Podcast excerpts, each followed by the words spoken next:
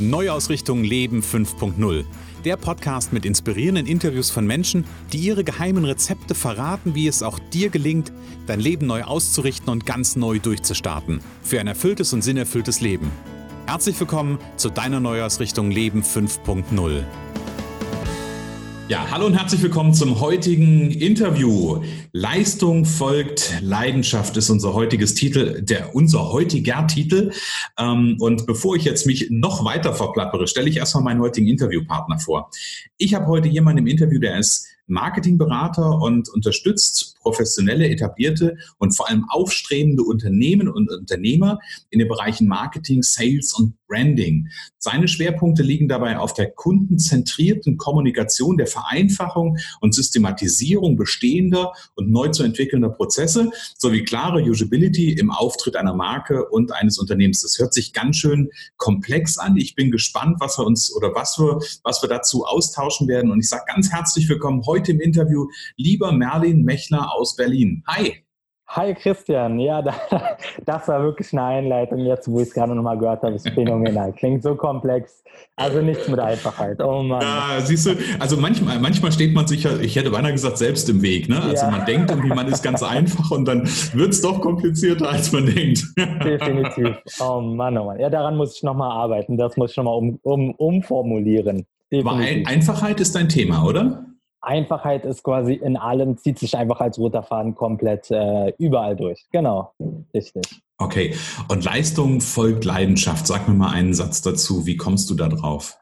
Da komme ich da drauf, weil ich schon ähm, immer High-Performer war, beziehungsweise was heißt immer. Aber so als ich dann damals mal nach der Schule ins Arbeitsleben eingestiegen bin, habe ich den Begriff relativ schnell mal von meinem ersten ähm, äh, von meiner ersten Führungspersönlichkeit, genau, von meiner ersten Führungskraft gehört, dass ich High-Performer bin und fand das halt seit dann sehr spannend und seit dann hat das angefangen, erstmal Leistung zu bringen und dann bin ich irgendwann auf die Idee gekommen, okay, wie, wie kommt denn diese Leistung überhaupt zustande? Ist das mhm. angeboren?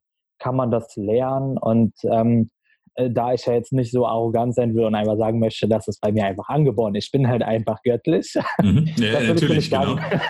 ähm, von daher, nein, habe ich einfach geguckt, was, was kann ich machen oder wie, wie kann ich das Ganze quasi in einem Prozess abbilden und sehen, ähm, wie man diese Leistung erbringen kann. Und letztendlich bin ich dazu gekommen, dass eben die Leistung der Leidenschaft folgt. Das heißt, wenn ich eine Leidenschaft für etwas habe, egal mhm. was, dann kann ich da so viel Power und Energie aufbringen, mhm. ähm, dass ich unglaublich Leistung vollbringen kann. Okay, okay. Genau.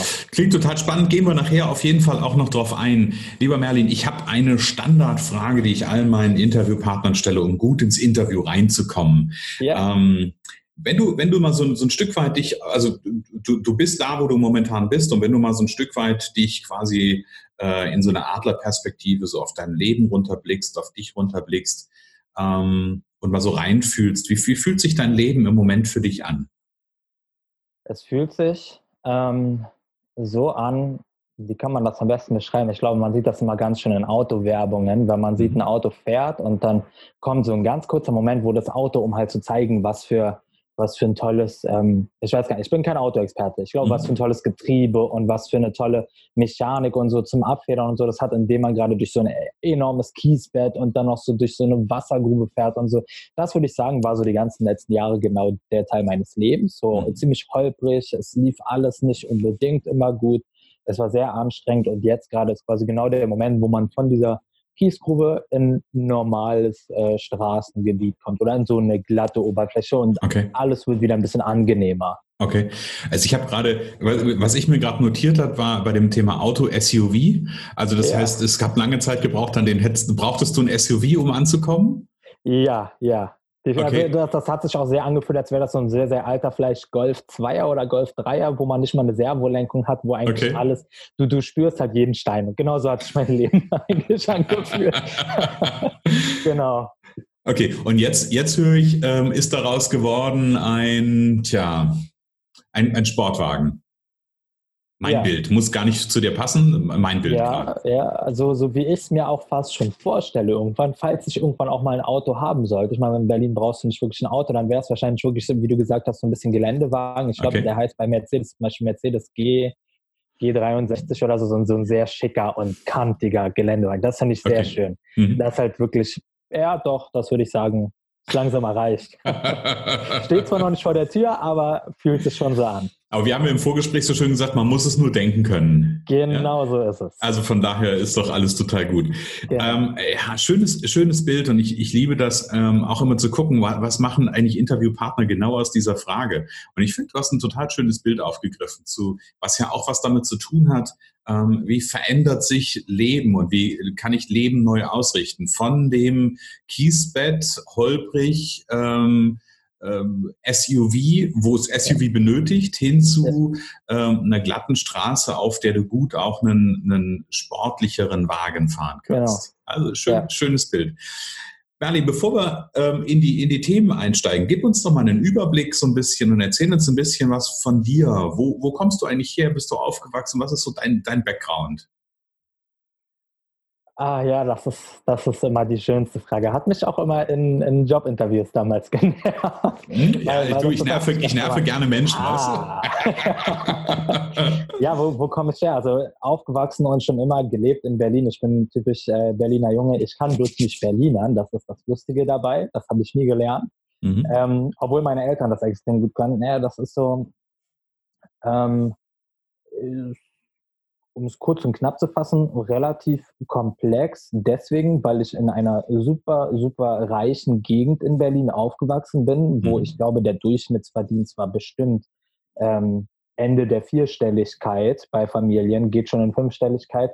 Wir waren aber so eine Familie am sozialen Abgrund, also mit äh, Hartz IV hieß es damals noch nicht, ich glaube Sozialhilfe oder so. Und mhm. äh, meine Mutter hat quasi Tag und Nacht äh, nur gearbeitet überall, um das halt irgendwie äh, uns über Wasser zu halten. Von daher bin ich relativ wohlgehütet aufgewachsen, aber mhm. es war halt irgendwie immer komisch. Also man hat sich schon immer nicht, nicht ganz so gefühlt, als wenn man dazugehört, mhm. irgendwie aber schon. Und das Gleiche, also das, das Ganze, hat aber auch dazu geführt, dass ich immer in mir so ein, so ein Funken hatte, der zu einer immer größeren Flamme geworden ist, dass ich auch dazugehören will.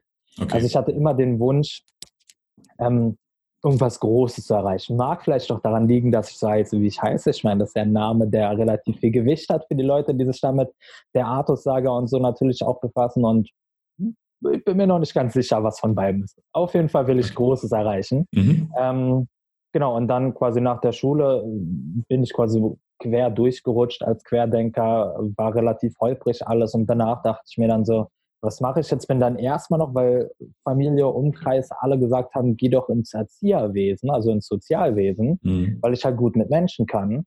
Da dachte ich mir, okay, gut, da ich eh keine Ahnung habe, mache ich das einfach mal. Ähm, habe das Ganze aber relativ kurz vor Ende abgebrochen, weil ich mir dachte, ich packe dieses System nicht und die Abschlussprüfungen würde ich eh nicht packen. Also kann ich mir das halbe Jahr auch noch sparen. Okay. Ähm, und habe halt einfach aufge äh, abgebrochen, bin danach dann quasi direkt in den Arbeitsmarkt gestiegen, bin im Callcenter gelandet. Ja. Am Anfang schön, mittlerweile muss ich sagen, nicht ganz so schön. Äh, wo, wobei, was heißt nicht ganz so schön? Das ist halt eine Sache, da kommst du rein und dann meist nicht mehr raus. Ähm, und deswegen quasi nicht so schön. Es war halt schön, weil das Ganze hat mich dahin gebracht, wo ich heute bin. Mhm. Ich bin auch nur rausgekommen, weil ich dann ähm, 2015 im Frühjahr die Diagnose auf Multiple Sklerose bekommen habe. Das ist okay. so eine chronische Nervenerkrankung, ein bisschen russisches Roulette. Du weißt nie, was auf dich zukommt mhm. äh, oder wo du nächstes Jahr schon stehst. Mhm. Und das hat mich dann relativ schnell dazu gebracht, dass meine Leistung abgefallen ist, dass ich nicht mehr irgendwie viel mit dem Kopf arbeiten konnte und so. Und dann bin ich halt irgendwann ausgeschieden. Mhm und stand dann Ende 2016 letztendlich quasi arbeitslos da und dachte mir, okay, was mache ich jetzt überhaupt? Mhm. Irgendwie geht jetzt nicht mehr wirklich irgendwas, habe ich das Gefühl. Und dann habe ich mich erstmal ein bisschen zurückgezogen, ähm, zumindest so, ja, so vom Kopf her ein bisschen zurückgezogen, dachte ich, will mich jetzt viel mit mir selbst beschäftigen, ja. will gucken, wo, wo soll mein Leben überhaupt hingehen, habe aber gleichzeitig, weil ich eben so ein Leistungstier bin ähm, und ich seit ich glaube, es war Mitte, Ende 2015 habe ich so dieses ganze Bloggen und so. Mhm. Also so, ich habe dann angefangen, Blogs zu lesen. Mhm. Ähm, und allgemein mich so ein bisschen an dieses ganze Persönlichkeitsentwicklungsding rangewagt, weil ich davor wusste ich davon nicht mal irgendwas. Mhm. Deswegen auch High Performer und Performance und so war dafür für mich eigentlich so ein Begriff, den, den konnte ich nicht greifen. Das habe ich mhm. nur gehört und dachte mir, okay, gut, ich arbeite halt einfach schnell und mhm. das ist gut. Ähm, und habe meinen eigenen Blog gestartet, mhm. Ende 2016 direkt. Und habe halt einfach gemacht, gemacht, gemacht und hatte quasi den Hauptfokus darauf, mich selbst ein bisschen zu analysieren und irgendwie mal einen Lebenssinn zu finden. Das hat dann auch eine ganze Weile gedauert. Ich glaube, es hat bestimmt bis 2018 gedauert. Da wurde dann schon das Ganze ein bisschen klarer. Ähm, und ging dann halt quasi alles so in dieser holprigen Zeit ein bisschen bergauf und so weiter. Aber letztendlich ist seit quasi Ende 2016 habe ich angefangen zu bloggen, äh, bin mhm. mit Unternehmen zusammengekommen und habe da quasi angefangen, auch meine, meine Kenntnisse, die ich mir, ich weiß nicht, angelesen und äh, die, ich, die ich einfach im Gefühl hatte, an Marketing und dergleichen quasi einzubringen mhm. und Unternehmen damit zu helfen. Ähm, ja, das quasi kurz und knapp. Ja, ich finde es, ich total spannend. Also das höre ich ja an vielen Stellen. Ähm, du, hast gesagt, du bist in, in den Bereich Sozialwesen gegangen und dann fand ich so ein, eigentlich, du hast das so ein Stück weit als Nebensatz gesagt, ähm, weil das war nämlich, weil andere das gesagt haben. Das fand ich spannend. Gibt es da bei dir, war das, war das, war das früher so? Dass du Dinge gemacht hast, die dir Menschen gesagt haben, ohne sie, also nicht ohne sie zu reflektieren. Das klingt jetzt böse, ja, aber ähm, ja. ich, ich kenne ich kenn das von mir. Ich habe ganz viele, also so in der Retrospektive, habe ich ganz viele Entscheidungen ähm, in Anführungsstrichen getroffen, weil irgendjemand zu mir gesagt hat, du, das, da bist du genau der Richtige für, mach das mal. Mhm.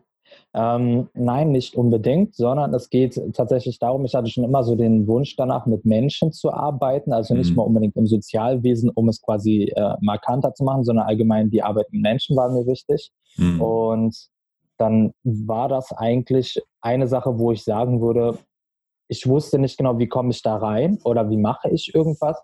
Und okay. dann kam das halt einfach nur als Empfehlung. Aber der Punkt war halt gleichzeitig auch nochmal, das Ganze hat sich auch nochmal ein bisschen gefestigt. Das hatte ich jetzt nicht in der ganzen Story erzählt. Ich bin mit ähm, 15 von zu Hause ausgezogen, mm, okay, aus, aus, aus, eigener Entscheidung heraus auch. Mm.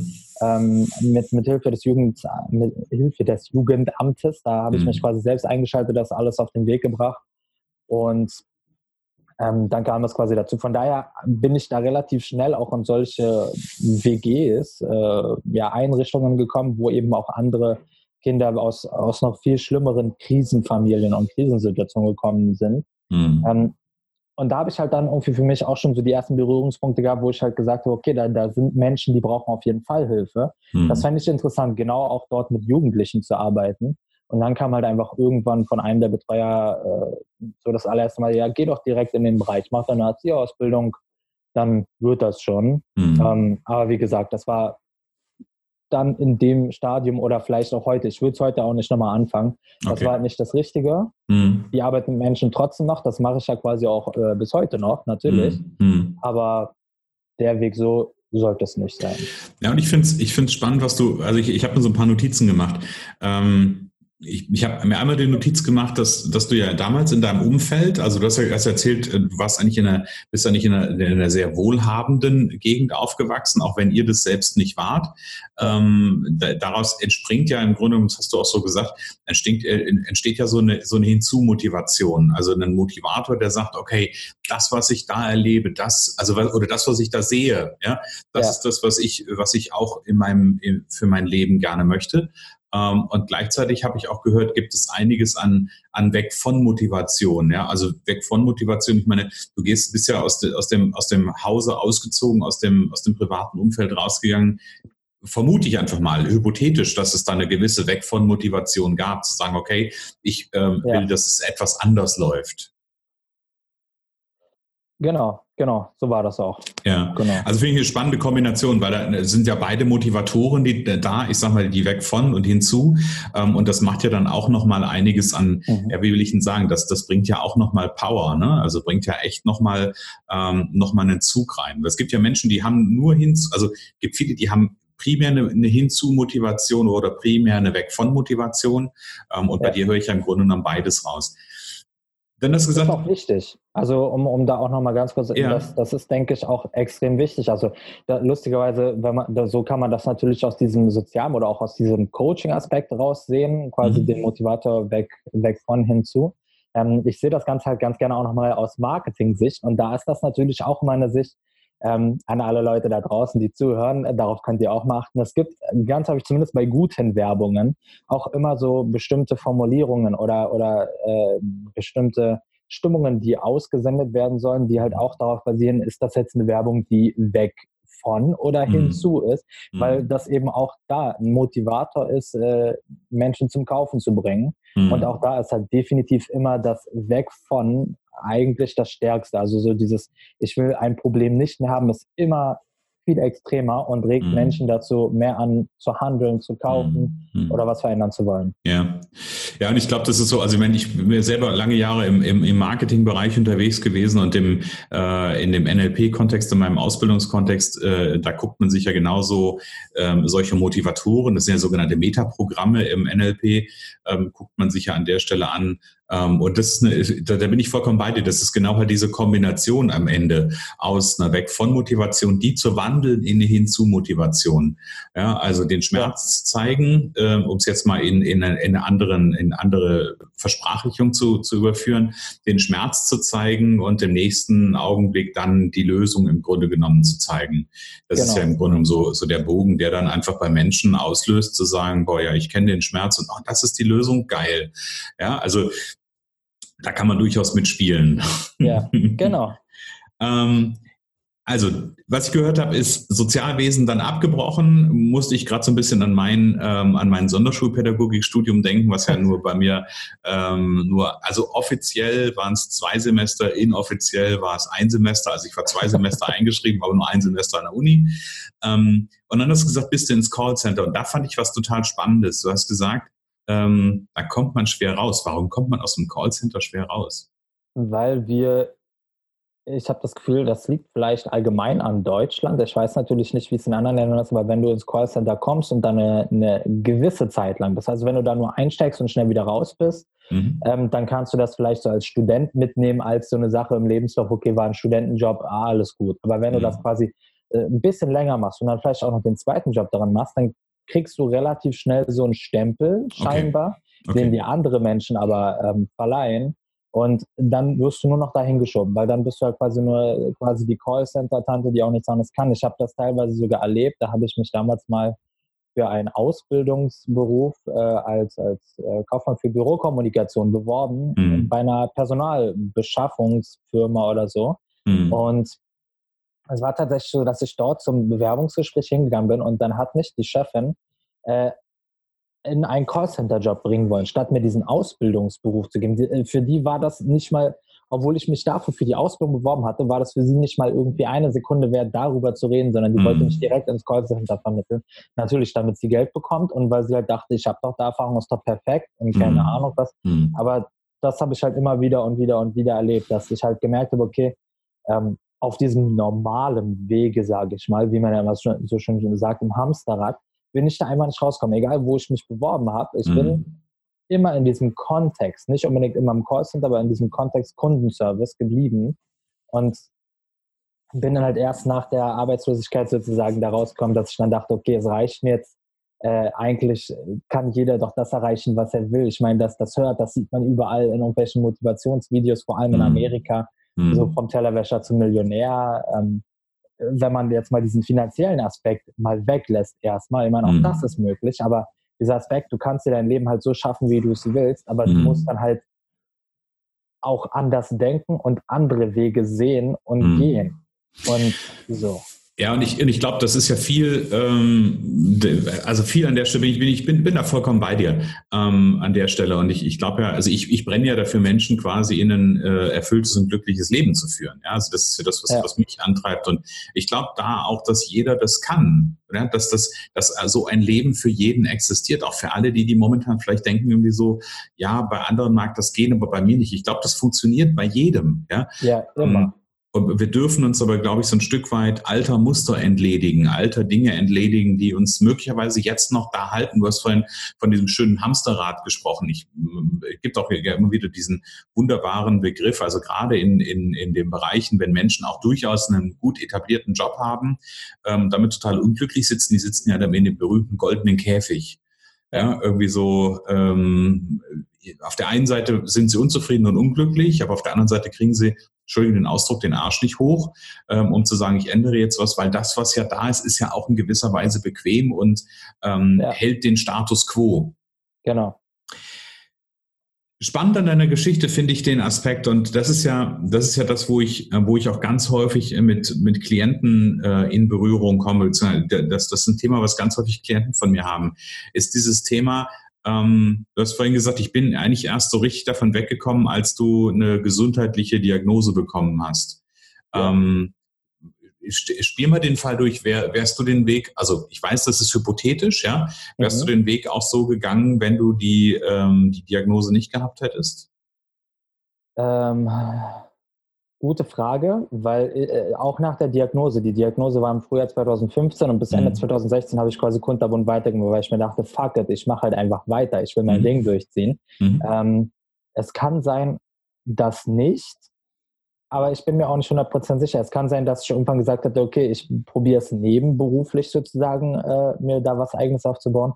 Aber ich bin ganz ehrlich, ich glaube, ich hätte nichts geändert. Mhm. Also ich wäre dann einfach im Callcenter geblieben, wenn die Diagnose nicht gewesen wäre. Mhm. Ähm, wobei auch da wieder der Punkt ist, dass ich mir halt unsicher bin, ob das unbedingt so die Sache ist, die mich dann langfristig so unglücklich gemacht hätte. Vielleicht hätte ich irgendwann den richtigen Arbeitgeber gefunden, weil das, was mir halt da auch wichtig war, ähm, das hat mich auch dazu gebracht, immer wieder schnell Jobs zu verlieren, weil ich quasi zu engagiert war. Also ich war halt nicht der Typ, ähm, der, der ins Callcenter gekommen ist und dann dieses typische Fließbandarbeiter-Ding durchgezogen hat, sondern ich bin hingegangen und habe halt direkt Ideen gehabt und entwickelt und gesagt, okay, wir können hier und da quasi Umsatzsteigerung oder Kostenreduktion oder mhm. Mitarbeiterverbesserungen herbeiführen und ich will halt in eine mhm. Führungsposition, damit ich das aktiv durchbringen kann. Ganz klar, das will man da nicht stören, deswegen war ich relativ schnell weg ähm, hätte ich dann aber irgendwann mal jemanden gefunden, der gesagt hat, okay, finde ich gut, hier hast du eine Führungsposition, mhm. dann wäre ich da eventuell, aber auch wirklich nur eventuell glücklich gewesen. Mhm. Ähm, weil dazu ist es auch schon mal fast gekommen, aber da ist halt wieder die Sache, vielleicht hätte es deswegen auch nicht dazu kommen sollen, weil das war im, lass mich kurz überlegen, wann war das? Das war, glaube ich, irgendwann 2015 im Herbst, Winter 2015. Da habe ich bei Apple mal gearbeitet im Callcenter, also mhm. äh, in einem Callcenter, das hatte Apple als Auftraggeber, nicht mhm. für okay. Wäre wär zu schön gewesen. Mhm. Ähm, und da war es dann tatsächlich so, dass ich nach glaube, drei, vier Monaten war eine, war eine Stelle als Teamleiter zu vergeben. Da habe ich mich mhm. mit zwei, drei anderen Leuten dann drauf beworben und ich war in einer guten Position, die Stelle wirklich zu bekommen, weil ich mir halt ein gutes Standing in der Firma aufgebaut hatte. Mhm. Die Leistung hat gestimmt und ich war schon als fast eigentlich noch in meiner eigenen Einarbeitungszeit, hm. habe ich schon die Leute, die nach mir kamen, eingearbeitet, obwohl ich okay. selbst noch in dieser offiziellen Einarbeitungsphase war. Okay. Ähm, leider wurde dann in der Phase der, äh, der Teamleiter quasi zu Zuteilung, wer das wird, wurde das ganze Projekt von Apple gecancelt und dadurch haben wir alle unsere Jobs verloren. Okay.